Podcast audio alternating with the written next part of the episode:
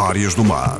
Uma abordagem às profissões, às atividades económicas e às viagens marítimas. Histórias contadas na rádio por gente do mar.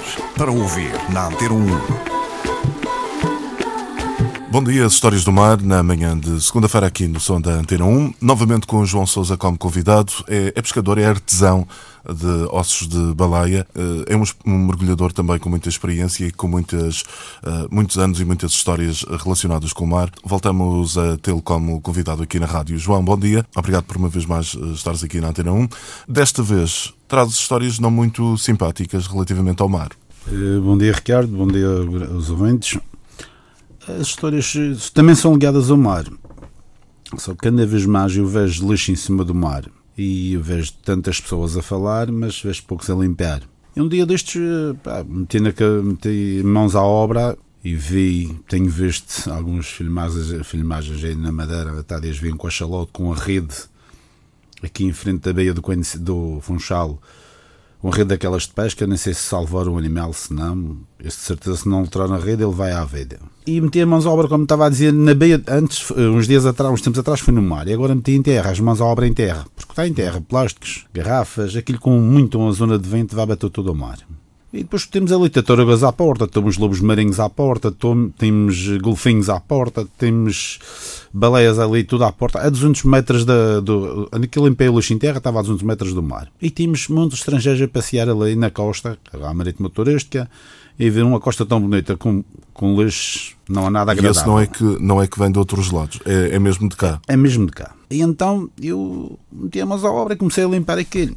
Eu agora, neste momento, estou a pensar por, por, por conta própria.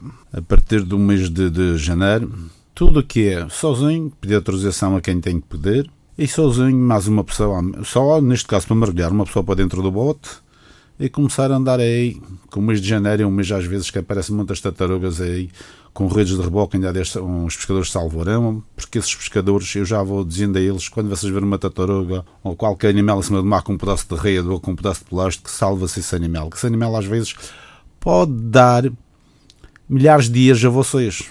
Mas como é que pode dar milhares de dias? Claro, pode dar uma tartaruga, às vezes serve de um, obje um, um objeto em cima do mar.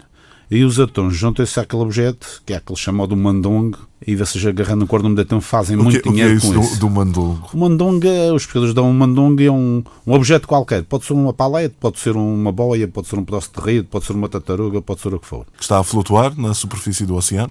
Está a flutuar. Sim. As cagarras também tem este ano, ainda, houve, ainda salvei muitas, algumas das cagarras novas. Das... Deixa-me perceber o seguinte: o, o tal mandongo, a tal expressão que usaste, uh, refere-se especificamente aqui. Quando existe um, um objeto qualquer uh, a flutuar, a, a flutuar os, os atuns vão para baixo. E, e que, o que explica isso? Explica que os atuns estão ali naquela sombra daquela, daquele objeto. Como, como estão na sombra de um barco, que não sei se já, já vos de falar, as amanchas, que é as amanchas que estão debaixo dos barcos e qualquer, qualquer coisa faz uma mancha, faz um cordão, um cordão junta-se ali àquela, parece que está protegido com aquele objeto ali. Uma cagarra no mar alto, ela anda sozinha, às vezes as pessoas não ligam.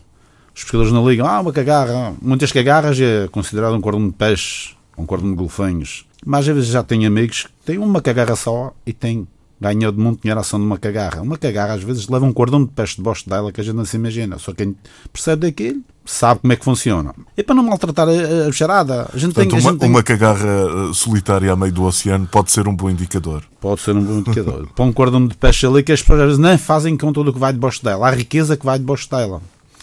E isso, mesmo que seja um pouco de peixe que vai debaixo dela, o barco que apanhar aquele pode fazer uma mancha que é tal cordão que fica debaixo do barco e que esse cardume, vá lá, que tenha duas toneladas de atão nesse cardume, eles comunicam-se entre uns e os outros e cada vez vai juntando mais atão essa mancha e acaba. No fim de, de um mês ou dois podem ganhar milhares de euros e, e apanhar centenas de toneladas de atão. E as pessoas aí já estão, a já estão a ficar mais mais sensibilizadas. A nível do luxo. Quando, quando fala na, em redes de pesca, e enfim, ouve-se muito falar em redes de pesca abandonadas do mar, que depois os animais enliam-se uh, nessas redes e muitos deles morrem, infelizmente.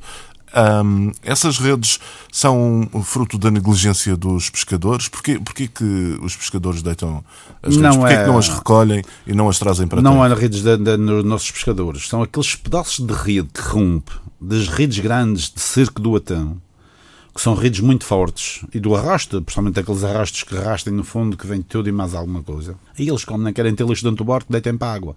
E essas redes, é essas redes que são mais perigosas para as baleias, golfinhos, tartarugas e outros animais mais. E falando não estão previstas penalizações para esse tipo de ah, situações, mas, mas, é difícil ah, de mas são fiscalizar. barcos aí no Golfo de Guiné e para essa costa da África abaixo e a gente não, não está ali para não está fiscalização para isso se calhar até ai, mas não sei como é que isso funciona. Mas essas e as redes correntes podem, podem trazer... andar meses. Sim, acabam de andar meses em cima do mar. E essas redes com as correntes vêm bater a Ilha da Madeira, vêm bater os Açores, vêm bater. Andam, naveguem sobre, com as correntes. E falando no lixo, voltar a falar no lixo, as pessoas agora no, no mar já estão mais civilizadas, já tragam o lixo tudo para a terra. Eu já vejo muita malta amiga trazer o lixo para a terra, cada vez mais. E eu, eu, sou assim, estão vendo?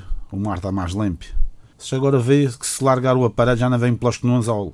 Pode ver um plástico. Se vocês largassem o lixo para o mar, podia ver um plástico. Outros, dentro do porto, quando se mandavam o lixo para o mar, muitas vezes o saco do lixo, um plástico, um, qualquer coisa, aí ao ralo do, da geradora, que, há, que puxa água para a tena, tapava a entrada de água da, da patena, morria a esca, gripava a geradora, é todo um prejuízo. Eles não queriam querer isso, não, queriam, acreditavam nisso, mas agora já estão a acreditar mais nisso. E assim, Ricardo Vassi alertando as pessoas para, para boas práticas. Exatamente. Se este não se colaborarem todos, não se, não se colaborar todos com este. Muito bem, João Souza, mergulhador, pescador, uh, também artesão, veio mais uma vez aqui à Antena 1 falar-nos sobre, uh, sobre enfim, esta questão da limpeza do oceano que é necessária para, um, para garantir a sua preservação. João, vamos voltar a contar contigo no, no próximo programa para falar sobre uma história muito curiosa que tem a ver com lobos marinhos. Para a semana podemos falar nesse. Muito bem. Cá estaremos então. Até para a semana. Bom dia.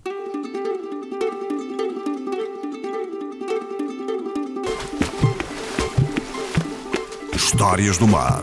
Uma abordagem às profissões, às atividades económicas e às viagens marítimas. Histórias contadas na rádio por gente do mar. Para ouvir na Antena 1